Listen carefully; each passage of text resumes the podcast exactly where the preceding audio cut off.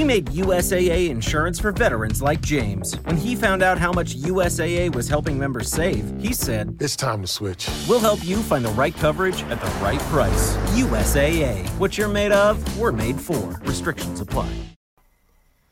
Olá, amigas, olá, amigos! Está no ar mais uma edição do podcast do blog Legislativo, com apoio da Fundação Conrad Adenauer e do Movimento Voto Consciente. Eu, cientista político Humberto Dantas, na companhia política, magistral, eleitoral, legislativa, sensacional das cientistas políticas Graziela Testa e Ana Cláudia Farranha, trazemos até vocês o maravilhoso mundo dos parlamentos. Tá bem, Grazi? Tá bem, minha filha? Tá tudo jóia, Grazi? Fala, Humberto. Estou assim, estou me recuperando, não estou pronta para perder é, para o fim de Pantanal acontecer na mesma semana após primeiro turno. Tô, muitas surpresas, muitas reviravoltas nesse final de novela da vida real e, e da Globo. Então, tô, tô numa semana, digamos, mais ou menos, mas as coisas vão melhorar, tenho certeza. Ô, Grazi, Pantanal acaba hoje. Hoje, a gente está gravando na sexta. Isso. A eleição elegeu uma quantidade à direita que não combina com a nossa característica, seja ela de centro, de esquerda, não importa. Ah, e o São Paulo foi entubado pelos sucos Del Valle. Ô, Grazi, eh, cara, que horas que vira o filme, Grazi? Foi eita atrás de vixe esse fim de semana. É uma semana difícil, não é uma semana fácil. Eita, vixe, oxe, como tá terminando as interjeições, talvez a coisa comece a ficar boa. Você tá bem, Ana? Como é que você tá, minha filha? Tá tudo jóia? Eu tô bem, eu tô bem. Eu também tive aí uma semana puxada, Pensa. mas eu tô levando, assim, tô observando aí todas as coisas, consegui dormir, que é um, um feito. Não, é, não foi todo mundo que conseguiu dormir essa semana, eu consegui. E estamos aí, vendo aí os, o, os minutos finais de Pantanal e os, e, e, os dias finais de Pantaneira, né? Porque nós estamos numa pantaneira. Sensacional! Ana, mas você, pelo menos, pelo menos, não tem, não tem o fardo às costas de ser São Paulina. Botafogo. Não, não mas eu sou Botafogo. É, é que não tá péssimo. Pelo menos dessa vez eu tô com um pouco mais de sorte no futebol. Não tá assim péssimo. Esse final de semana Aí. tem São Paulo e Botafogo. Vamos deixar isso de lado? Ana? Vamos falar de outras vamos. coisas, vamos falar de legislativo. Mandar as melhores energias. Vamos, boa, boa, boa. Ô, pessoal, eu queria começar com um assunto aqui que é muito importante, é, trazido pelo nosso querido Giovanni, num texto dele no blog legislativo dessa semana. Nosso querido DJ. DJ é, um, é o mais novo membro da família legislativa, né? Ou seja, ele foi a pessoa que entrou uh, há menos tempo no nosso grupo, no nosso time, e entrou super bem é um cara incrível, todo mundo já gosta, já decidiu bem, um cara maravilhoso, enfim. E o DJ escreveu essa semana um artigo falando de um aumento né, verificado em termos numéricos, estatísticos, né, e isso é importante a gente dizer, de é, negros como representantes no nosso parlamento, predominantemente ali na Câmara dos Deputados. Então, é, pretos e pardos aumentou a aumentaram a representatividade dentro da Câmara. Só que aí a gente cai na ideia da autodeclaração. E outro dia eu recebi o álbum de fotografias desses políticos, né? As fotografias da urna. E eu tive dificuldade, em alguns casos, de enxergar aonde que o sujeito consegue se declarar, principalmente pardo, né? E esse é um ponto. Uh, e a gente vai ter que fazer esse debate, e esse debate é um debate para ser levado a sério, e me parece que alguns políticos e alguns partidos, dado que candidatos a deputado federal e candidatas a deputada federal que se autodeclarassem negros aumentariam, multiplicariam os seus votos por dois no que diz respeito à distribuição de dinheiro, não é em termos de votação para se eleger. E parece que alguns não tiveram nenhum pudor de meter lá na autodeclaração e correr por abraço no que diz respeito ao aumento dos cofres dos seus partidos. Ana, você tem escrito é, sobre isso no blog. Desde a sua chegada ao blog, os seus textos têm destacados alguns aspectos dessa natureza. A gente comemora o aumento ou a gente também e ou e ou se preocupa com uma cara de pau que tende à lógica criminosa de alguns no que diz respeito às suas autodeclarações, lembrando que autodeclarar não é dizer o que, que é, não é? Não existe para isso. E aí, Ana, onde é que a gente encontra a chave desse debate, Ana? Então, essa é uma das, vamos dizer assim, se eu tivesse uma listinha, né? O que, o que ficou da eleição para mim, esse é um tema que ficou, sabe? Eu já tinha escrito sobre isso lá na, na, no episódio do Antônio Carlos Magalhães Neto, e agora, essa semana o, o nosso colega, o Giovanni, comentou isso. Na verdade, Humberto, a gente comemora, o que, que a gente faz? Eu acho que, do ponto de vista do que se esperava e de onde se esperava, eu acho que a gente tem pouco para comemorar. Porque, por exemplo, se a gente lembrar, pouco para comemorar, eu digo o seguinte: se esperava um número muito maior, e, e a, a, a, medida, né, a emenda, a emenda 111, ela era para negros e para mulheres. E, isso já é uma coisa que a gente pode ficar pensando, porque em termos de mulheres você cresceu menos ainda, né? E se você vê as, as, as cifras lá no TSE, você vai ver que o número de candidaturas registradas também não, não foi assim, né? Essa, vamos dizer, tudo isso que se esperava. E no caso das candidaturas negras, você cresce, mas você cresce, você cresce num campo que, vamos dizer, não vem de uma tradição de defesa do movimento negro, entendeu? Então, isso deixa a gente assim. É, deixa uma pergunta, né? deixa uma interrogação. Então, como é que partidos que não têm tradicionalmente essa organização conseguiram é, aumentar as suas bancadas nesse sentido? E o segundo lugar, eu acho que isso acende uma luz, que é, poxa vida, a autodeclaração, a autodeclaração não é uma, uma, uma, brincadeira que eu vou lá e saio mudando. E, e, assim, tem, tem vários. Essa semana eu ouvi, ouvi outros, outros comentaristas né, falando disso. Então, a autodeclaração não é só ah, é o que eu acho, o que está na minha cabeça. Acho que tem todo uma. Porque raça é um signo social.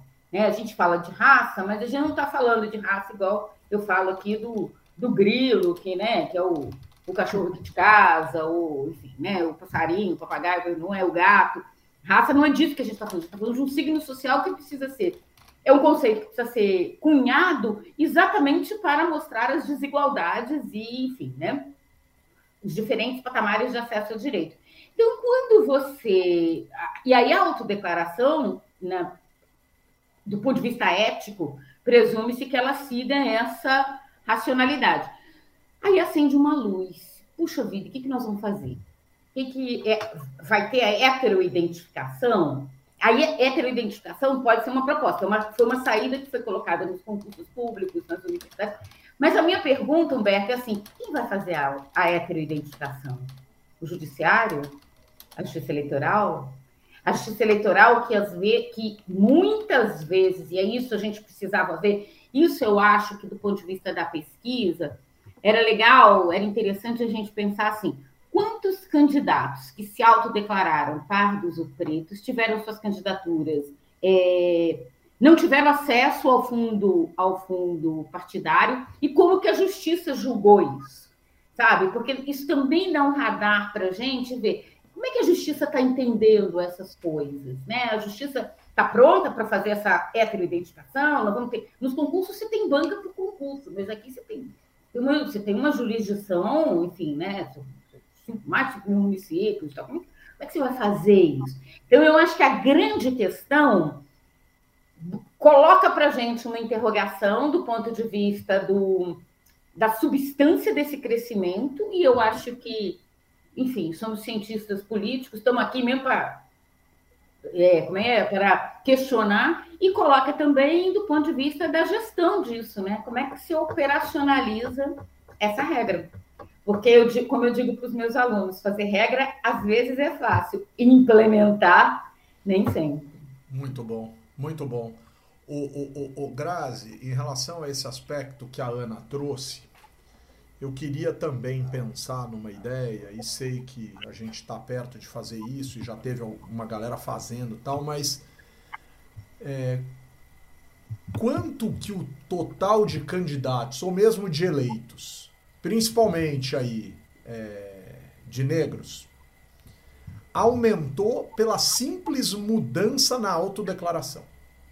Uhum. Né? Quer dizer, quantos se declararam brancos em 2018, e aí, por uma questão de mudança da regra, viram vantagem, e aí eu não estou discutindo se faz sentido ou não, mas viram algum tipo de vantagem partidária, de recurso, etc., em mudar essa autodeclaração para a eleição de 2022, faça sentido ou não, tenha razão ou não, mas eu fico com a sensação, cara, de que quando você vive numa realidade uh, que toma das pessoas uma variável muito importante para a gente discutir em termos de sociedade, mas que você precisa criar um incentivo para as pessoas prestarem atenção naquilo que elas dizem, isso começa a me preocupar, cara. Isso começa a me preocupar. Né? E, e não existem poucos casos aí escapando dessa variável, mas outras variáveis. Por exemplo, quem preenche essa bodega desse cadastro dentro de cada candidatura ou dentro de cada partido. E o quanto que as pessoas valorizam esse instante. Porque eu me lembro sempre do caso do Paulo Scaff, que numa eleição para governador apareceu com superior incompleto, e na eleição seguinte, quatro anos depois, apareceu com superior completo, e o jornalista perguntou se nesses quatro anos de janela ele tinha feito alguma faculdade. E ele disse, todos sem graça. Não, deve ter sido erro da assessoria. E aí arrumaram. Então, assim, será que as pessoas acham que preencher cadastro de candidatura é uma mera formalidade? Será que existe aí, óbvio que eu não estou acusando o SCAF de nada, mas será que existe alguém que acha que isso é bobagem? E aí, para aqueles que acham, por que vocês não vão para o inferno e não voltam? Diga lá, Grazi. O que eu vou dizer disso? Não, não a parte do inferno, Grazi. A parte técnica, não a parte é, dantesca. Frondantas. Humberto, as pessoas têm que responder pelo, pela assessoria delas. Esse, esse argumento é absolutamente é, insustentável para qualquer coisa. Né? Normalmente é, é, muito fácil arrumar um bode expiatório ou então culpar é, um erro de trajetória. E pode ser que seja um erro também, acontece, só que não é um erro sistemático. Né? Quanto ao aumento, e eu, eu tenho notado que é um dado que as pessoas estão com muito cuidado de falar, e por isso está se falando muito pouco do aumento de candidaturas negras, né, de pretos e pardos. É, eu lembro quando eu estava o meu primeiro ano de faculdade na UNB foi o primeiro ano das cotas raciais é, para ingresso na universidade. Então, esse debate estava muito quente e muita gente estava falando sobre isso, né? sobre o, o, que é ser negro, o que não é ser negro. Ainda não tinha começado, é, depois que teve toda aquela aquela expertise que, que resultou nas bancas, como a Ana Cláudia falou super bem aqui, é, mas até então isso era muito novo. E, e, uma coisa que eu aprendi na época é que, se por um lado você tem pessoas que tentam se aproveitar de uma ferramenta que era é, para corrigir uma injustiça histórica, por outro lado, você tem pessoas que passam a se reconhecer é, como uma coisa que já eram, porque, na verdade, era o processo contrário do que acontecia antes. Né? Então, se é, elas é, existe esse processo da tentativa de embranquecimento para se inserir em espaços que, é, que antes não havia pessoas negras ou que ainda há muito pouco. Né? Então, é, é, é, parte de você inserir esse tipo de ferramenta de ação afirmativa é que essas pessoas passem a se reconhecer e entender isso como uma, é, como uma coisa boa e como uma coisa é, digna, né? Então, eu acho que é, é, muito complicado lidar com essa ideia da autoidentificação é, e, e, mexer somente com esses números. Uma coisa que eu acho que pode se dizer é que aquela sinalização que o Congresso fez de anistiar os partidos que não tinham cumprido a cota é, para candidaturas negras foi um movimento muito ruim, porque é um movimento de é, que gera essa instabilidade de ah, pode, se não pegou daquela vez, pode ser que não pegue agora também, né? E não tenha força de lei. Valoriza, né? Isso. Você desvaloriza. Isso é uma coisa para pensar mesmo, né? E essa história, o Humberto estava falando, eu estava pensando. No concurso, quem vai no concurso, no vestibular, no Enem, quem preenche é o candidato. Ele pode até fazer bobagem, mas é ele que preenche. Entendeu? Aqui tem preenchimento de assessoria, então tem uma diferença. O que eu gosto nessa discussão, sabe, pessoal, é que a gente está pensando assim, ó, quais movimentos, quais ações podem ser reparatórias e podem criar mais igualdade entre brancos e não brancos. E dá para fazer tudo a mesma coisa? Ou dá para fazer a geleia geral e dizer assim, ah, declara aí, cada eleição você declara um negócio. Então, que é um pouco a ideia do, da responsabilidade. Olha só, isso aqui pode parecer festa, e às vezes é, mas no fundo, no fundo, não é, né? Isso aqui você, você gera dados e você está falando de, de, de, mudanças, né? Então, eu acho que tá, responsabiliza um pouco mais.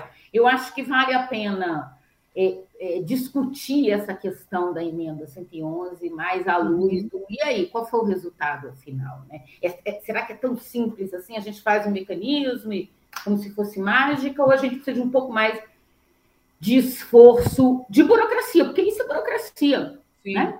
É, eu, eu acho que precisa mais de, de mais esforço de burocracia e crença nos instrumentos formais que nós Isso. pactuamos entre nós. Isso. Ou seja, a gente precisa apostar que a lei existe e é para ser cumprida. E essa Isso. eleição é uma eleição, não sei se vocês concordam comigo, mas eu tô muito incomodado, muito incomodado com a quantidade de atores na eleição. Não vou dizer só políticos nem só partidos, atores. Estou falando de imprensa, estou falando de tudo, de tudo que resolveu criar um verdadeiro dane-se para qualquer regra que exista e que sempre nos norteou. E eu vou mais a fundo nisso. Não é uma questão ideológica. Não é uma questão ideológica. Não. Então, primeiro, os meios de comunicação, que a lei diz que por serem concessões, emissoras de rádio e emissoras de televisão, que zelam ou deveriam zelar por uma neutralidade no período eleitoral, no que diz respeito àquilo que dizem, como se refere aos candidatos, etc, etc, etc, isso acabou. Acabou. Acabou. As emissoras resolveram se posicionar de maneira absoluta. Os comentaristas, os analistas. E quem estiver ouvindo aqui vai assim: ah, ah, ah, olha quem fala e se posiciona. Tá nítido que eu me posiciono. Tá nítido que eu me posiciono. E eu até agora não ouvi reclamação de ninguém para nada. E só não me venham aqueles que também se posicionam e não falam que se posicionam dizer que eu confessei e eu sou diferente, porque tá todo mundo posicionado, cara. Tá todo mundo posicionado. A começar então pela imprensa, passando pelo uso das máquinas em benefício de campanha de maneira assombrosa, assombrosa para tudo que é lado o que está se podendo fazer, está se fazendo.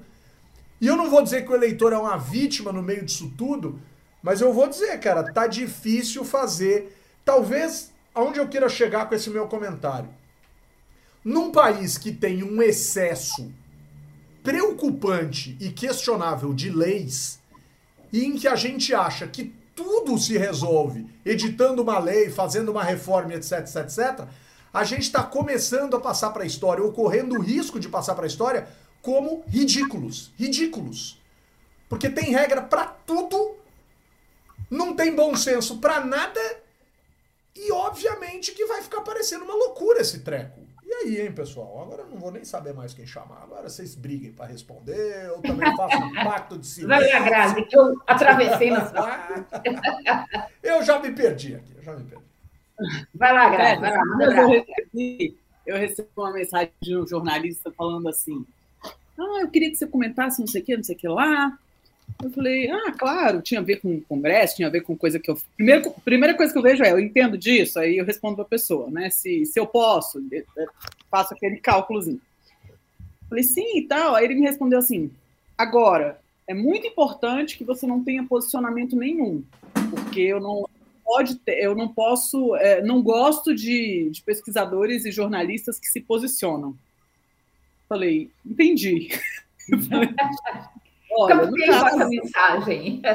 Eu falei, olha, no caso, uh, eu vou, a coisa de posicionamento nenhum para mim não existe. É, é, eu sou muito mais weberiana nesse sentido, né? Que pode até existir uma neutralidade axiológica, mas é, posicionamento não tem, né? Se existe, você tem posicionamento. Né? Então, é, eu posso e aí devo fazer o máximo possível para que esses posicionamentos não é, repercutam e não contaminem minha análise quando eu estou fazendo análise. Mas existe uma dimensão de defesa da democracia que, assim, é, estava no meu juramento. Eu fiz um juramento, sabia? Ciência, ciência política na UNB tem um juramento, a gente jura defender a democracia. Então, eu acho que a, a, maioria das pessoas nem se lembra disso, que formaram comigo, mas eu lembro, eu fiz um juramento para defender a democracia. Né? Que legal então, isso. Eu não fiz isso, não. É, que legal. É, eu acho que um dia alguém inventou e o povo continua fazendo, mas é legal, eu acho legal também. Gostei. É... Gostei. O problema é flexibilizar, né? Ah, isso é democracia? Não, mas isso também é, tal, não sei o quê. E aí a vaca é, vai pro breve. Tal do relativismo, né? Cabe tudo em tudo, em todas as sacolas. Pois é, pois é. Bom. E eu acho que é um pouco isso que você falou, né? Essa. Bom, enfim, eu, na verdade, né, é, cabe tudo dentro de todas as sacolas, né? Então, um pouco você falou desse, desse posicionamento da imprensa, desse posicionamento, que, enfim, é óbvio tem que se posicionar, mas isso vai virando assim um pouco de um, um jogo de vale tudo, e é, é perigoso, eu acho, às vezes, né? Essa, essa coisa de você vale tudo, vale tudo, então tá bom, então se vale tudo, porque você fica meio sem o parâmetro, né? Então, acho que os limites éticos, acho que a grande questão, que também acho que é outro, outro ponto que eu saio anotado dessa eleição, é como é que a questão ética, né? Ela vai se colocando nessa história toda, entendeu? Exato. Como é que ela vai sendo construída, como é que ela vai sendo. Ô, Ana, sabe que eu vou, eu vou cometer aqui um exagero só para mostrar onde eu, onde eu gostaria de chegar nesse debate eu tô começando a achar que, do ponto de vista ético, a Constituição de 88, para os padrões do que é o Brasil, é uma verdadeira aberração milagrosa. E eu não gostaria de ter essa sensação. Eu gostaria de achar que a Constituição é algo natural que aponta para um norte que todos enxergam e todos olham e todos rumam né, ao longo das próximas décadas, a partir do dia 5 de outubro, por sinal, essa semana ela completou aniversário, a partir do dia 5 de outubro de 1988, eu gostaria de sonhar com a ideia de que a Constituição era o norte para o qual todo mundo está arrumando. Eu hoje, infelizmente, e fico triste de dizer isso, e espero estar completamente enganado, tenho a sensação de que a Constituição foi um milagre foi uma coisa assim completamente fora de propósito. E com esse congresso que a gente elegeu agora, a chance da gente dizimar essa Constituição nos seus valores elementares, e eu nem estou falando de direitos sociais universais, porque isso, ainda nesse país, deputado não tem coragem de mexer tanto, apesar de a gente ter feito uma reforma da Previdência, tal, não sei o quê, que os economistas dizem que era fundamental e necessária, tal. Não estou nem discutindo isso, não estou dizendo que não, não valia, não precisava. Estou comprado na ideia de que precisava. Beleza. Mas tirando os direitos universais, fundamentais, sociais, que o presidente vira e mexe dá um picote em termos orçamentários, o resto pode esperar que a gente vai dizimar. E isso me deixa é. muito triste como sujeito. Assim. Humberto, eu assim vou fazer uma brincadeira aqui, né, de de previsão, né? É, embora cientista político não é para fazer previsão, tem gente que acha que é, mas não é. é mas eu, que é. Tem gente que acha que é. Eu, eu digo que as, se eu tivesse uma consultoria, eu ia chamar de Madame Farranha Consultoria Política. E pelo menos eu não ia ser presa, pelo menos a razão social do negócio estava igual os caras querem. Mas, Humberto, assim, fazendo um exercício, pensando no pior dos mundos, pode ser que nos próximos anos você tenha uma convocação de uma nova constituinte. A considerar um as forças. Não, isso é péssimo, mas a considerar a composição, e principalmente a composição do Senado, é, é muito possível. É muito possível, porque eu acho que essa. Vamos dizer, aquele. Vamos, a, o clima que você tinha em 88, a sensação que eu tenho é que ele acabou e já faz tempo. E já faz tempo, entendeu? Então eu eu também saí dessa eleição com essa sensação, gente, aonde que o mineiro diria, né? Cotô. Onde que nós estamos, afinal, né? Em termos. O que, que o mineiro falou, Ana? Cotô. Que trem é esse, moleque? Ah, onde que eu tô? Um ah. Um cotô, um covô. Um cotô. É.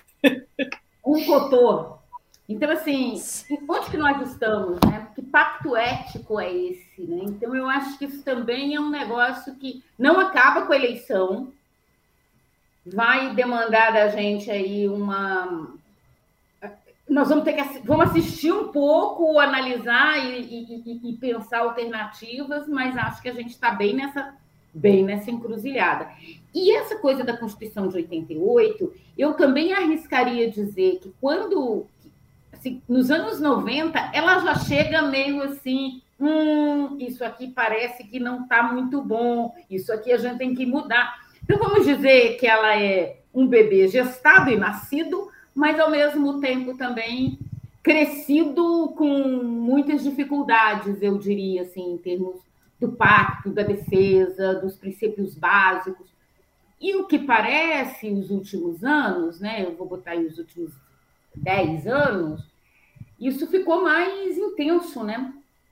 Me, me, é, me, me causa espanto, eu até escrevi isso, como, assim, políticos que foram, é, que, que responderam, né, que foram indiciados pela CPI, pessoas com acusações bravas, foram reeleitos. Ou foram reeleitos, não, desculpa, foram eleitos então, Gente, mas aí, cara, eu acho que é uma coisa muito característica do nosso sistema proporcional.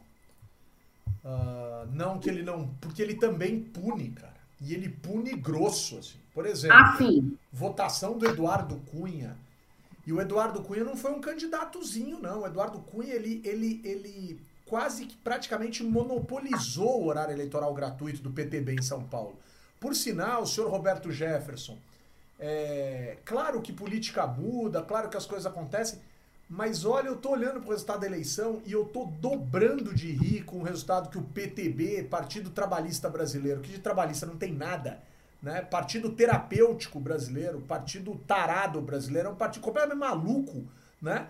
É, que, que o PTB colheu. O PTB elegeu um deputado federal. Um deputado. Um. Um deputado. Um único deputado federal em 513 pelo Rio de Janeiro, né? Acho que é, também acho que também pode não ser. Agora eu preciso olhar, preciso achar essa porcaria aí desse negócio. A Grazi, bicho, ela botou o queixo dela para falar, passou o nariz, assim. Eu falei alguma coisa assim. Falar e falou: Eu vou só esperar o Humberto terminar essa frase e entrar. Mas o queixo dela veio tão pra frente, bateu na câmera, que eu até parei de falar. Eu falei, caramba, vai, Grazi! Vai! Pô, é sacanagem. Não, eu, é, é, sobre esse é, recado das urnas, odeio esse termo. Não, também não gosto. Mas só porque a gente está falando disso sem querer falar com esse nome, é, super concordo, Humberto. E assim, é, mesmo pensando assim no Progressistas, né, que é um partido que teve um desempenho muito bom, né, teve 50 a 55 deputados eleitos, é, foi um desempenho, um desempenho aquém do que se esperava, né, que se esperava que fosse ser o partido que mais crescesse, sobretudo por causa das emendas do orçamento secreto e da posição do Arthur Lira, e não foi esses Guaraná todo, né? É que Grazi tem desigualdade no PP. O Lira tomou muito recurso para ele. Eu não sei se o Aguinaldo Ribeiro ganhou tanto recurso assim. Eu acho que o Lira, por ser secreto este orçamento, O dia que essa bodega dessa planilha aparecer, vai ter muita gente da própria base puta da vida nas calças com a desigualdade dessa porcaria. Desculpe o palavrão, é que esse termo é científico para esse instante. Não é assim, vai ter muita gente insatisfeita. Insatisfeito você fica, cara, quando você pede um filé mal passado no restaurante e vem uma sola de sapato. Aí você fica insatisfeito. Briga de rua. É Briga isso. de rua aqui na. na... O dia que essa bodega dessa planilha Tricolino. aparecer, a treta não vai ser pequena, Grazi. Exatamente, Humberto. O, o orçamento secreto, o principal objetivo é ser secreto para os outros parlamentares, para o cara não poder olhar para o lado, para não barganhar, entendeu? Fulano tem 10, por que, que eu só tenho 5? Você não sabe quanto que fulano ganha. Né? Igual empresa, que ninguém sabe quanto que o outro ganha para o patrão não ter que aumentar o salário de quem está desproporcional. né? Então, eu acho que é, você tocou num ponto super fundamental agora. Agora, quem fez, é, quem se deu muito bem foi Valdemar da Costa Neto, né? Esse aí foi genial, foi quem teve visão da, da importância que ia ter o apoio de Bolsonaro para a eleição. Agora, uma- só um, um detalhezinho. A Ana Cláudia começou a falar da possível constituinte, da mudança de rumo, rumos e tal. Eu tô achando que as pessoas estão superestimando a ideologia desses caras. Eu, Deus eu te tô ouça, pode ser. Deus te ouça, tomara que você esteja. Ô, ô, ô, E pessoal, pode ser mesmo, pode ser mesmo. vamos lá.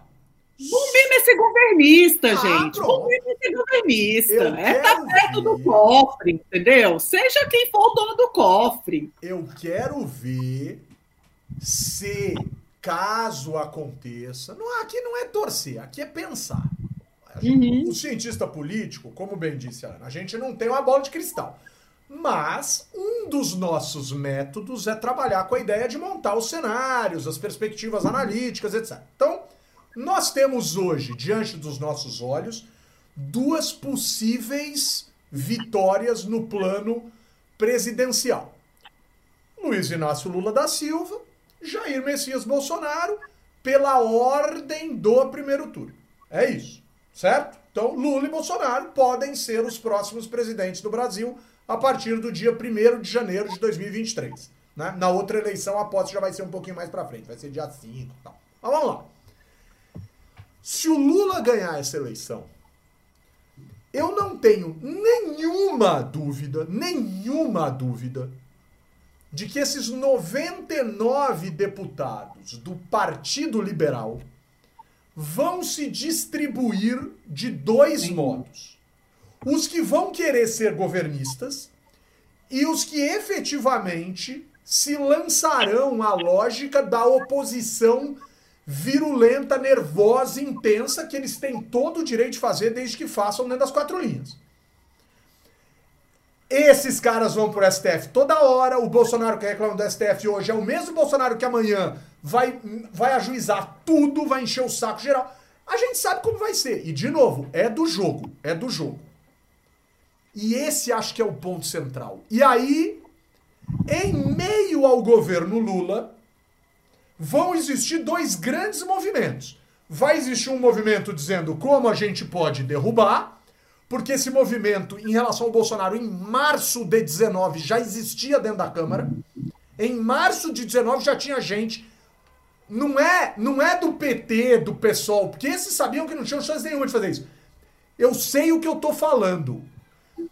Já tinha gente do DEM, já tinha gente do progressistas falando em impeachment do Bolsonaro em março de 19 dizendo nesse nível de intensidade esse presidente não termina o mandato. Então eu sei o que eu tô falando, eu não tô inventando história. Então vai ter gente desde o instante zero, só que na direita e na oposição, porque eu acho improvável que isso apareça na esquerda, falando isso do governo Lula. Não tenham dúvidas. E aí vai ter gente ao mesmo tempo dizendo como é que a gente sai dessa enrascada. E a gente sabe como sai dessa enrascada, basta criar um partido novo como fez o Kassab para tirar uma parte do DEM e levar essa parte do DEM para o PSD. E como fez a galera que criou na janela, criou a União Brasil gigante e disse: aqui tem dinheiro, quem quiser ficar, fica, mas não pode ser bolsonarista raiz. E quem cresceu nessa eleição? União Brasil, porque tinha grana. em relação à bancada atual, não a eleita, somando DEM mais PSL, porque eu não posso usar essa como base, porque essa foi embora pro PL. Mas se eu usar a bancada atual, União Brasil foi de 51 para 59. E o Progressistas diminuiu em relação à bancada atual. Tanto que eles falaram numa fusão na semana passada, e eu quero ver eles falarem agora que União Brasil é maior que o Progressistas. Porque eu acho que o senhor Arthur Lira encheu o peito para falar em fusão, porque o pessoal estava achando que o Progressistas ia ser maior que a União, e não será. E agora? Como é que faz? Exatamente. Como é que faz? E aí, e aí tem também, Humberto, a questão deles em relação a uma eventual eleição de Lula. É porque o, o Bivar já se, se, mostrou mais do que uma vez simpático ao Lula. Acabou de anunciar que apoia a candidatura de, da Marília Reis em Pernambuco. Né? Então, acho que o Bivar está feliz da vida de compor. E não sei como é que isso ia ficar dentro do partido dele, não sei, mas eu, eu, eu vejo muito facilmente, tanto o União Brasil, quanto uma boa parte do PL, como você falou, querendo ser governo, né? Muito querendo ser governo, seja Bolsonaro, seja Lula o governo. Não entendeu? medindo esforços para isso. Ai, governo, estou a favor. Estou a né? favor. Em espanhol, estou dentro. no portunhol gallego legítimo, carai. Carai, em galego é caramba. Não confundo, não confundo. Agora você falou muito bem, Humberto, que realmente o desempenho do União Brasil foi outro que surpreendeu também, que se esperava que fosse muito mais baixo do que o do próprio Progressistas. E o MDB também, né?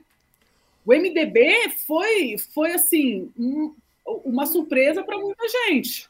Não é o MDB de outrora, mas é maior do que se imaginava. 42 eleitos tal. Agora. Isso.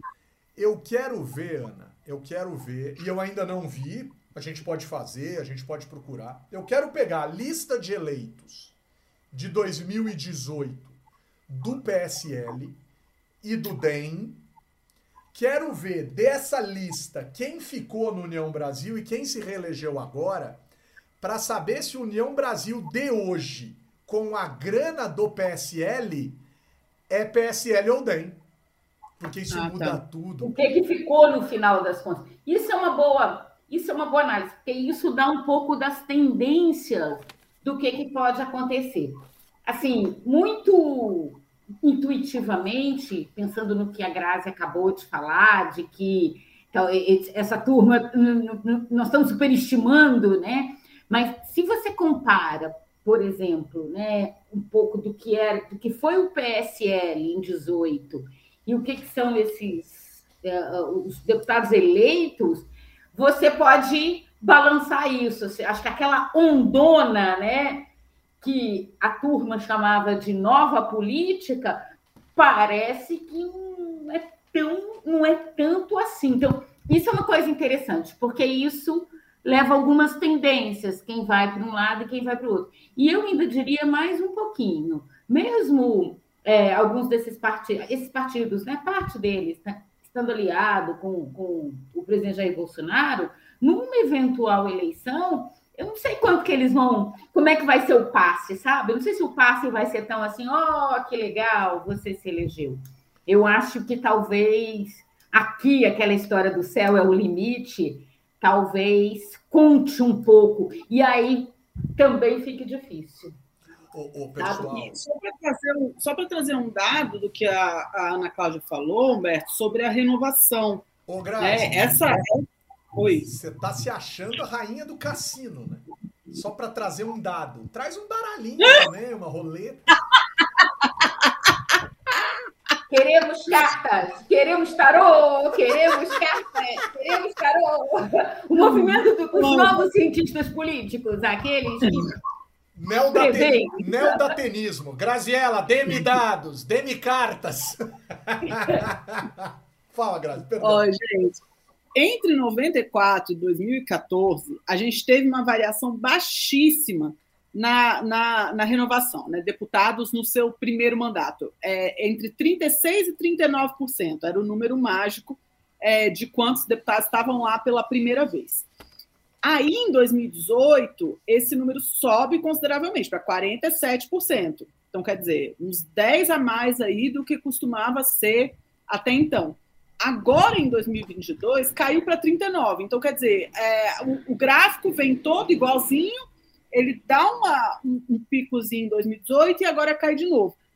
É, eu acho que a expectativa era de cair mais. Estava todo mundo falando da possibilidade, muita gente, muito. Quantas vezes a gente falou aqui de ex-governador, de figurão que estava sendo colocado para concorrer como deputado federal? Essa foi a aposta dos partidos. Os partidos apostaram na, na tradição. Vamos pegar quem é, é quem já tem um nome grande por causa de política, não é nem puxador de fora. Né? Tanto é que a gente não teve exemplos de, é, de novos tiriricas entrando na política. É, mas pensando na quantidade de recurso que teve para é, financiamento partidário e financiamento eleitoral e a quantidade de recurso que teve do orçamento secreto, eu acho que a expectativa era de que a renovação ia ser menor ainda, né? Então, é, num, num, eu acho que ainda isso foi até uma coisa que eu conversei, estava falando ontem com os meninos da, da RAPS e da Rede Lemon, né? é, os, os ex-candidatos, os que, enfim, né, a, a turma da rede. Que a, a, sensação é que me dá é que os partidos estão encontrando uma forma de driblar esse sentimento antissistema. Né? Porque, por mais que a, a nova política não, não esteja mais na moda, né? Num, é, não é algo que pega mais tanto, a gente não viu no discurso, ninguém fala de nova política mais. Esse sentimento antissistema ele está presente.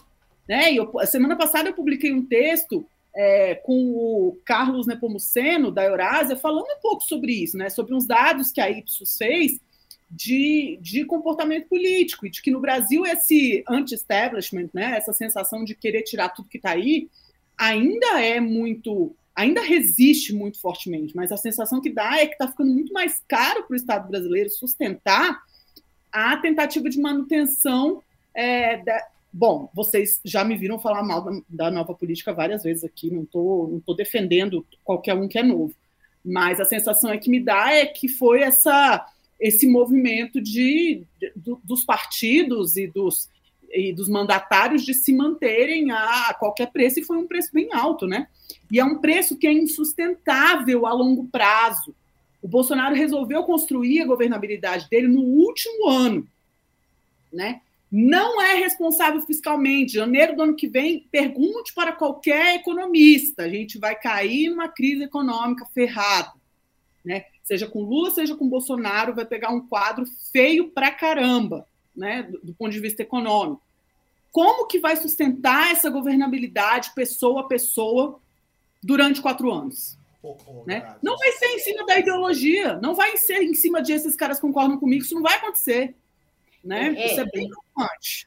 É aquela velha história da política, tem que ter garrafa para trocar. E outra coisa que me veio aqui, até lendo os comentários aqui do, do, do chat, que é um pouco a ideia de que você pode ter no, novas configurações, entendeu? O partido da Lava Jato, que resolve falar assim, não, vamos fazer um cálculo estratégico para a próxima eleição e vamos aqui botar o tema da corrupção na, na agenda de novo, e com isso você. Então, assim, é, não parece tão matemático, né? Em, em uma vitória do, do, do, presidente Jair Bolsonaro, esse apoio vai permanecer assim como está e vai ser tudo mil maravilhas. Creio que não também, creio que não. Creio que, de fato, quem for eleito vai precisar fazer aí um, um belo esforço de construir a sua base, construir enfrentando um pouco dessas críticas que têm sido feitas, né? Acho que o tema do orçamento secreto, em algum momento, acho que não vai dar para o judiciário enfiar a cabeça e fingir que não é com ele, assim, ah, ah, ah. Acho que em algum momento ele vai ter que, sabe, não vai dar para engavetar, entendeu? Essa aí vai ter que, vai ter que, vai ter que, vai ter que ter algum tipo de decisão, mesmo que seja decisão mais branda possível, mais assim, sabe? Bem aguinha com açúcar, mas vai ter, inclusive do ponto de vista fiscal mesmo, né? Porque como é que você toca a máquina com você fazendo bloqueio de orçamento, tira daqui, bota uhum. dali, faz uma grita, enfim, do ponto de vista da governabilidade, isso é insustentável, não dá. Ô, Ana, eu acho que assim, em relação ao orçamento secreto, eu acho que isso é uma chave, chave para os próximos anos no Brasil. Se o Bolsonaro for reeleito e ninguém for hábil o suficiente dentro do governo para tentar pensar numa lógica, numa reorganização da governabilidade, e o senhor Arthur Lira não tem nenhum interesse nisso. E essa semana não. já saiu a notícia que ele quer transformar o orçamento secreto em item da Constituição Federal. A gente está diante dessa notícia, que ele quer, ele quer pensar uma reforma constitucional que permita que o orçamento secreto exista nos moldes em que ele está posto. Esse é o senhor Arthur Lira. Esse cara. A, a gente reclama do Bolsonaro, mas o Bolsonaro, para mim, cara, é, é, é, é, meio. Ele é uma consequência dessa, dessa, dessa lógica ferina e envenenada da política. O senhor Arthur Lira não é o envenenador. Perdão, o senhor Arthur Lira não é o veneno. O senhor Arthur Lira é um envenenador. O senhor Arthur Lira tem uma inteligência por trás dele, que é aquela história. Na escola, no time dos ogros, existe o que faz a idiotice e o que manda o idiota fazer a idiotice, para ele achar graça. O Arthur Lira é o que manda o idiota fazer idiotice para achar graça e para se beneficiar. O Bolsonaro é o idiota. Né? Então, assim, eu tenho para mim que é isso. Eu não acho o Bolsonaro inteligente. Com todo respeito, eu acho o Bolsonaro né, um cara de um QI muito abaixo da média do razoável. Só que ele é a expressão de parte significativa da sociedade. Não em termos de inteligência, mas em termos de ódio, de rancor, de, de imbecilidade. E ele fica, e fica aquela galera do controle remoto atrás dele. Vai, idiota, fala isso agora. Ah, ele falou, ele falou. É, é essa idiotice, né? Essa é uma interpretação de um sujeito que, acreditando no presidente da República e seu louvor à liberdade de expressão, diz: o Bolsonaro é um imbecil. Bolsonaro, não adianta ficar bravo, meu filho, porque você me inspira a dizer isso. Porque você que diz que a gente tem que falar do jeito que a gente quiser as coisas. Então eu só estou falando o que eu quero, do jeito que eu bem quiser. Então vamos lá. Então, esse é um primeiro ponto absolutamente fundamental. Aí vem o seguinte. Se, se o Bolsonaro entender, ou alguém entender, ou o governo entender que esse, essa lógica do orçamento secreto é insustentável, então a discussão tem que ser na lógica legislativa executiva. Mas, se o Lula vencer as eleições, aí a gente tem que ver, um, o que vai acontecer entre a vitória e dia 1 de janeiro. Porque pode ser que tente-se, nesse interim, se institucionalizar o orçamento secreto. Eu acho muito pouco tempo para se votar uma é, mudança constitucional. E aí entra o senhor Rodrigo Pacheco. Porque aí fala, segura, né? A gente avança com isso na Câmara, o Pacheco segura em troca da reeleição dele. Então esse é o ponto. É uma boa moeda. Essa é uma boa moeda. E aí entra janeiro. Quando entra janeiro sem a medida aprovada, e olha que o Pacheco se beneficiou demais do orçamento secreto. Não me venha dizer que não, senhor Pacheco. Porque esse dado a gente tem, o seu a gente tem, a gente não tem de todos. Aí entra a moeda. Entre a posse do Lula, se o Lula for eleito, e a posse dos parlamentares que foram eleitos, o governo federal, na figura do Lula, tem que negociar no STF de maneira tão secreta quanto o orçamento que o STF diga isso é inconstitucional e acabou. Isso, exatamente. Porque o governo não pode ficar com esse ônus. Porque exatamente. seria um governo novo afrontando o legislativo. Exatamente. Exatamente. Tem Por isso que eu falei que talvez tem que se, se cair, quer dizer, no colo judiciário já está, mas se ele resolver tomar para ele, Pode ser que seja algo bem brando, assim, do tipo, olha, pessoal, e joga a bola de novo para o legislativo e executivo. Isso é uma coisa para a gente ver mesmo o que, que vai acontecer depois do dia 30 de outubro. Essas aí são realmente cenas e do sabe, próximo capítulo. É. Pantanal 2. Vai ter, vai ter não. Que eu falei que podia fazer remake? Era ah, esqueci qual que eu falei essa semana. O Pantanal era legal, já pensou? Filhinho da Juma com a filhinha da Guga. É, então, eles crescendo nesse Brasil, entendeu? Eu, é. Eu até me disporia a ajudar a escrever o roteiro, dava umas ideias. Mas, eu oh. quero a minha casa. Ô, pessoal. Quer ir embora, Juventino. Quer ir embora, Juventino. Quer ir embora, Juventino. Quer ir embora, Juventino. Mas é um negócio, gente, que é o que eu fico pensando, né? É, as reformas de 2017 foram aquela alegria dos cientistas políticos, né? Acabou com ligação, vai ter cláusula, a cláusula de desempenho vai funcionar, e funcionou, cara. A boa notícia dessa. Vamos dar umas boas notícias, Humberto?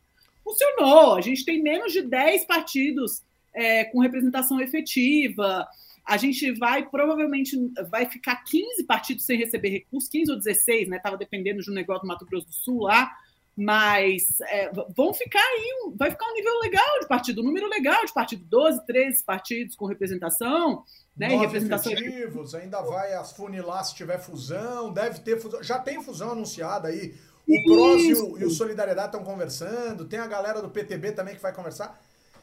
Eu acho que isso a gente ainda vai conversar muito. Agora, eu tô assustado com uma coisa. Eu tô assustado com duas coisas no programa de hoje. Primeiro, que o tempo voou. Voou. Voou mesmo. Voou né? mesmo. Já temos 50 minutos de gravação, temos que nos encaminhar para os nossos, pros nossos encerramentos.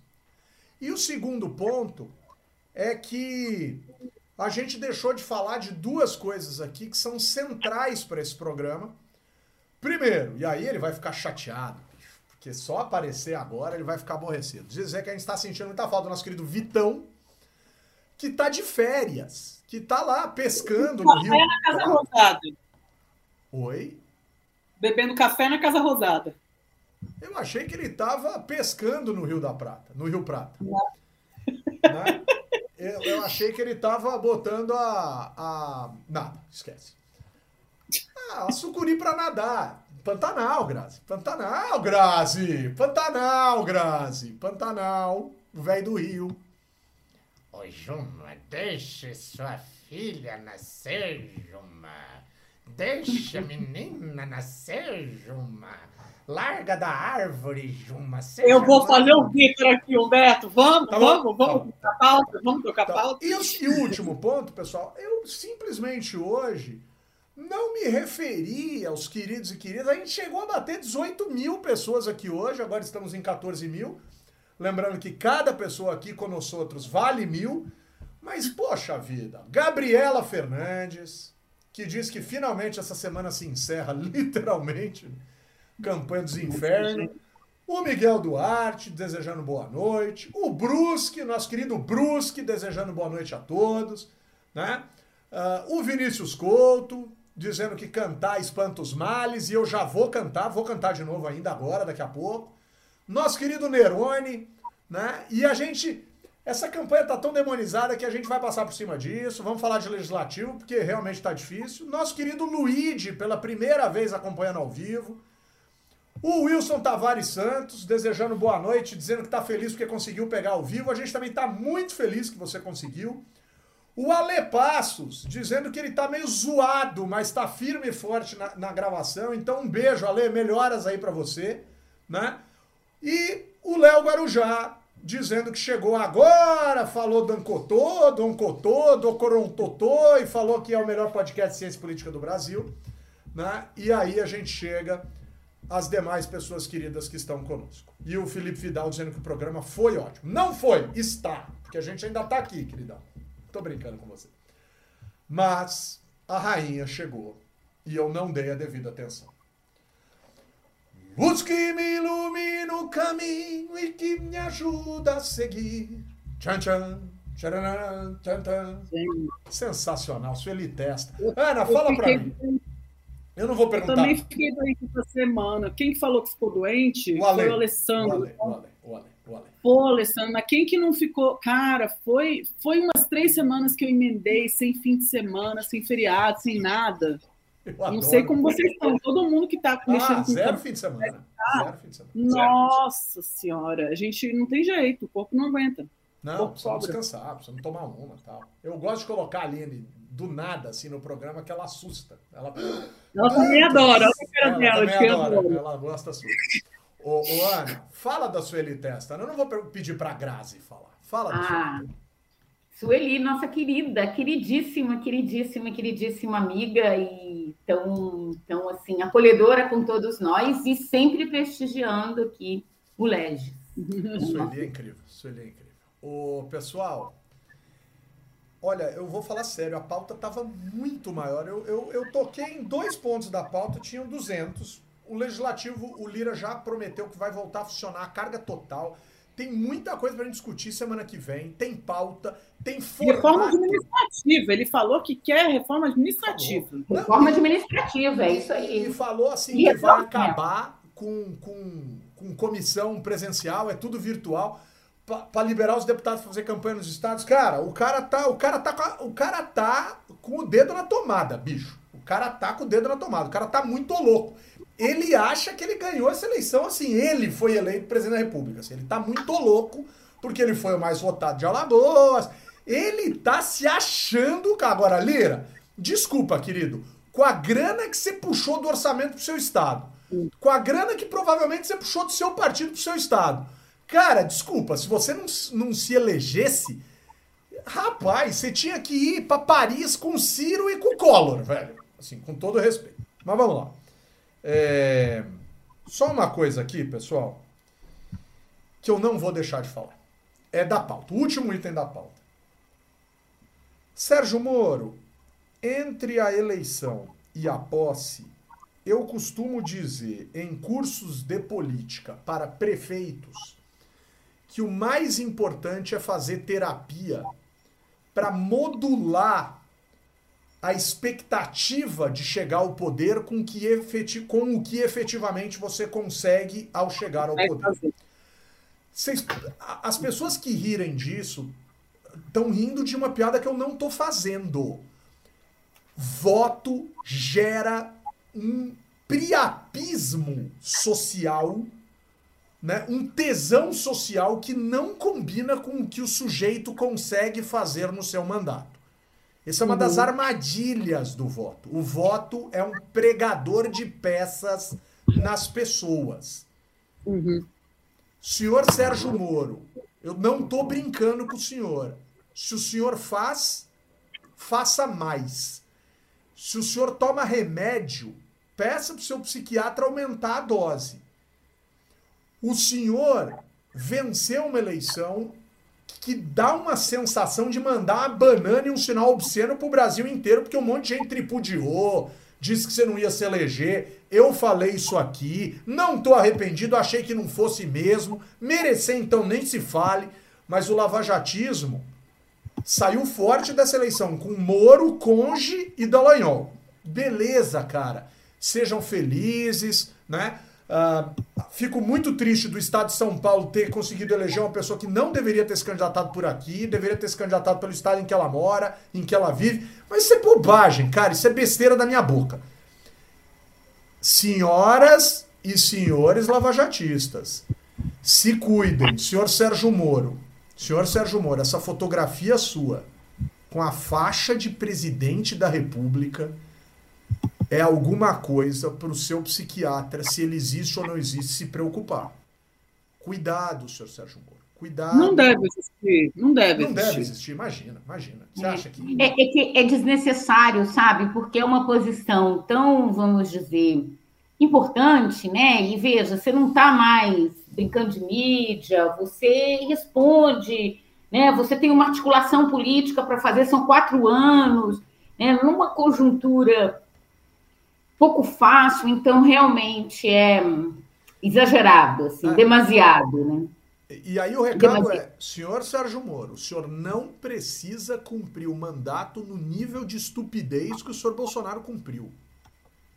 Uhum. Agora, que ele sai muito forte, ele tem duas eleições municipais e uma eleição estadual e federal para fazer o que ele quiser em oito anos. Para tentar se reeleger de novo. E esse é o, é, é o que todo senador tem. Todo senador tem. Agora, senhor Sérgio Moro, eu, eu sei que a política anda assim. Que a política anda nessa lógica de quanto mais intenso, mais interessante fica em alguns setores e segmentos da sociedade. E eu sei que o senhor fez isso no judiciário. Aí depois o senhor ficou com algum tipo de maluquice na cabeça e pediu para sair, largou seu concurso, etc. O senhor é livre para isso. Mas cuidado, cuidado. Porque se o Bolsonaro tivesse feito do mandato dele o que um mandato exige que um mandatário faça, que é diferente da fase de transição, que é diferente da eleição, hoje eu não tenho dúvidas que o Bolsonaro já estaria reeleito presidente. Já estaria reeleito presidente. O Bolsonaro ficou quatro anos em campanha e se ele se eleger, vai ter sido no limite do absurdo do uso da máquina, das intensidades, etc. Bolsonaro, você podia ter conseguido se reeleger em primeiro turno fácil, fácil, e não conseguiu. Senhor Moro, pensa nisso, pensa nisso, toma um ansiolítico aí, né? Porque tá, tá demais. Botar faixa de presidente, você só foi eleito senador, que é uma eleição dificílima e duríssima, mas lá dentro o senhor é um 81 avos num ambiente que não gosta do senhor. Claro que vai ter um monte de puxa-saco, mas também vai ter gente que vai virar a cara para você. Senhor Moro, a exemplo de todos os seus colegas, o senhor é ou será, a partir de fevereiro, 1,2% do Senado brasileiro. Saiba se colocar no seu lugar, assim como todos os outros precisam saber. Aline, Aline, Aline. Sabe o que eu vou fazer, Aline? Diga. Vou dizer. Ana Cláudia Farran, me dá um abraço virtual? Ah, hoje eu tenho um abraço muito legal para mandar para toda a turma que organizou o nono congresso, o nono encontro de administração pública no Brasil, né? Que foi que aconteceu quarta, quinta e hoje, né? Eu tive a oportunidade de coordenar um GT coordenar uma mesa que foi um sucesso, né? A Aline, a Aline estava lá, não sei se ela viu a mesa, mas e eu queria, assim, falar do esforço dessa turma, né? Mandar um abraço para o Caio, mandar um abraço para o Alex, né? Mandar um abraço para toda a diretoria e do esforço de, num momento como esse, a gente está querendo pensar a administração pública, né? Tanta gente querendo bagunçar o negócio e a gente falando, não, gente, peraí, peraí, peraí, dá para pensar, né? Dá para pensar. Então, meu abraço virtual vai para o pessoal da Sociedade Brasileira de Administração Pública. Boa, Ana, boa. Jalín, ahora ustedes, Jalín, vamos pinzar juntos de acá con los abrazos virtuales. Jalín, den un abrazo, Jalín, por favor, querida. Vou endossar o abraço da Ana. É, inclusive, também deixo aqui um grande abraço para Michele Fernandes, do Legis, que eu pude encontrar presencialmente. Fui uma das poucas privilegiadas que conseguiu ver a Michele nesse bate e volta. E ela acabou que era também coordenadora da mesa onde eu apresentei artigo. Então foi super legal esse encontro. Que é legal. isso. Pô, a Michelle, hein? A Michelle eu queria ter visto, mas sei que foi muito rápido. Ela já está indo para o aeroporto. Né? Essa semana foi aniversário da Olga, não foi? Sete anos? A nossa Olguita, queridíssima. Ontem. Preciosa. É... Graziela, feliz cumple, Olga, mi maestra de espanhol. Estoy intentando algo mejor con la pronuncia perfecta que yo tengo. Grazi! Dê um abraço virtual, Grazi! Opa, tem alguns abraços, inclusive alguns que eu esqueci da, no programa especial de segunda-feira, que são muito importantes. Grazi. Primeiro eu queria mandar um. Grazi. Oi. Por favor. Graziela Testa, me dá um abraço virtual? Ah, Vou demais, vou demais. Desculpa, a semana tá, tá, tá tensa. É, primeiro eu queria mandar um abraço para o Márcio Achires e para o Carlos Oliveira, da Rádio Câmara, é, que, que me receberam com a maior é, super bem no domingo passado, durante a apuração. Ficamos lá durante duas horas discutindo os resultados das eleições. E, enfim, falei para eles que eu, eu que sempre escuto eles e que aqui no programa de vez em quando falo como eu sou fã das narrações é, da sessão, eles estavam lá, então foi um baita prazer estar com eles. É, também quero mandar um abraço para Isabela Paro e para Mônica Sodré da RAPS, que me convidaram para esse encontro ontem, é, da rede RAPS e Lehman, para falar dos resultados eleitorais. E emendo, e também para o Márcio Black e para a Lara Esquita, que estavam na mesa junto comigo. E emendo um abraço que o Humberto também deu na última segunda-feira e que eu, é, e que eu endosso para todo mundo que foi candidato ou que trabalhou de forma é, de alguma forma em campanha, né? Que nesse momento deve estar é, muito, muito cansado, alguns muito, muito decepcionados. a gente sabe o tanto que isso é desgastante, o tanto que pode ser também é, difícil para colocar a cara a tapa né, numa candidatura. Então, é, eu agradeço por todo mundo que fez essa tentativa no intuito de construir é, uma coisa boa, de representar uma parcela relevante da sociedade e, enfim, né, e que continuem construindo de outras formas se não conseguirem, se não tiverem conseguido se eleger. Há várias formas de se construir coletivamente e que podem culminar numa representação institucional ou não. Né? Então, para vocês não de, é, desanimarem. E, por fim, mandar um abraço para o repórter Júlio Mosquera, que ontem teve aqui em casa para gravar é, uma matéria deu tentando explicar o que é o quociente eleitoral e sistema proporcional. Eu espero que eu tenha conseguido. Não sei se vou ser bem sucedido. Tomara que eles façam uma, um infográfico bem bonitinho é, quando forem mostrar, mas são esses meus abraços dessa semana. Boa, boa. Eu quero considerar aqui ainda o, o comentário do Léo Guarujá, né, de que o Lira chama de orçamento municipalista. O Tarcísio também veio com essa né, dizendo que é uma descentralização do orçamento. Senhores, eu concordaria com isso se isso fosse coordenado e respeitoso. Não se fosse uma coisa quase que aleatória da cabeça de cada deputado e se não fosse algo tão estranho do ponto de vista da lógica corrompida do que esse dinheiro tem comprado, né, senhor? É, caminhão de lixo, né? Senhores aí que gostam de uma, de uma coisa esquisita. Então, é, não tem nada de municipalista. Não, não, não sujem essa palavra, que pode ser uma palavra importante para o futuro, né? com essa prática, porque senão daqui a pouco a gente joga o orçamento secreto no lixo e joga o municipalismo junto. E o municipalismo é uma ideia, é um conceito, é um princípio, é uma lógica de descentralização coordenada das coisas. E não essa excrescência né, uh, tocada adiante por essa, por essa quadrilha de criminosos que expropriam o Brasil. Palavras de Simone Tebet. Né? E um grande abraço para o Renato Natalino. Bom, os abraços virtuais planejados aqui para o André Henrique, né, que foi meu aluno no ICL e que pelo Instagram diz que ouve a gente aqui. Então, grande abraço para André Henrique, figura bacana. E para o nosso gestor, para o nosso membro do Conselho Fiscal do Movimento Voto Consciente, neto de uma das fundadoras do movimento Voto Consciente, a quem eu tenho a honra e a alegria de chamar de irmão, de meu melhor amigo, meu brother, meu cúmplice de ideias, pensamentos, reflexões, infância, adolescência, juventude. Renato Brant Carvalho, com quem tive a honra de almoçar no domingo das eleições, junto com sua família, uh, num almoço de despedida, porque o meu querido Magrão, Renatão, queridaço, foi morar nos Estados Unidos com a queridíssima Patti, sua esposa. Então, um grande abraço ao casal Renato e Patti, né? Muitas felicidades nessa nova jornada aí no Colorado, né? e que eles sejam extremamente felizes e, e que a gente possa se encontrar em breve, seja em visitas que eles façam aqui, seja, obviamente, em viagens que eu possa fazer ao Colorado com a minha queridíssima Conge Karina que eu, tenho, eu tô com muitas saudades, porque a Karina já viajou faz uns dias e eu tô sentindo muita falta da minha patroa. É...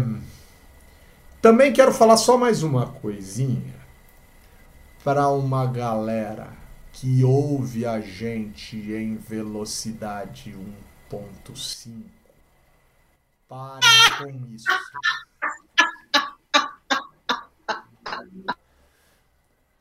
Parem com esta prática horrorosa. Isso gera ansiedade. Ouvir na velocidade 2. Só a Haline quando eu mando mensagens em espanhol para ela. Com o apoio da Fundação Códia, Denário do Movimento Voto Consciente, eu, cientista político Humberto Dantas, coloco ponto final em mais uma edição do Póricas do blog Legislativo. Beijo, Grazi, já que você abriu esse microfone. Grazi hoje está com o um queixo beijo. lá na frente, está ansiosa, Grazi, hoje. Um beijo, meus queridos. Muito obrigada, Ana Cláudia. Foi um prazer enorme receber você aqui hoje. Que, que seja a primeira, a segunda de muitas, né? Ana, beijo então, a Ana que fez a primeira lá de Oklahoma, nos Estados Unidos, e agora de Brasília. Ana, beijo enorme, uma alegria imensa ter você aqui.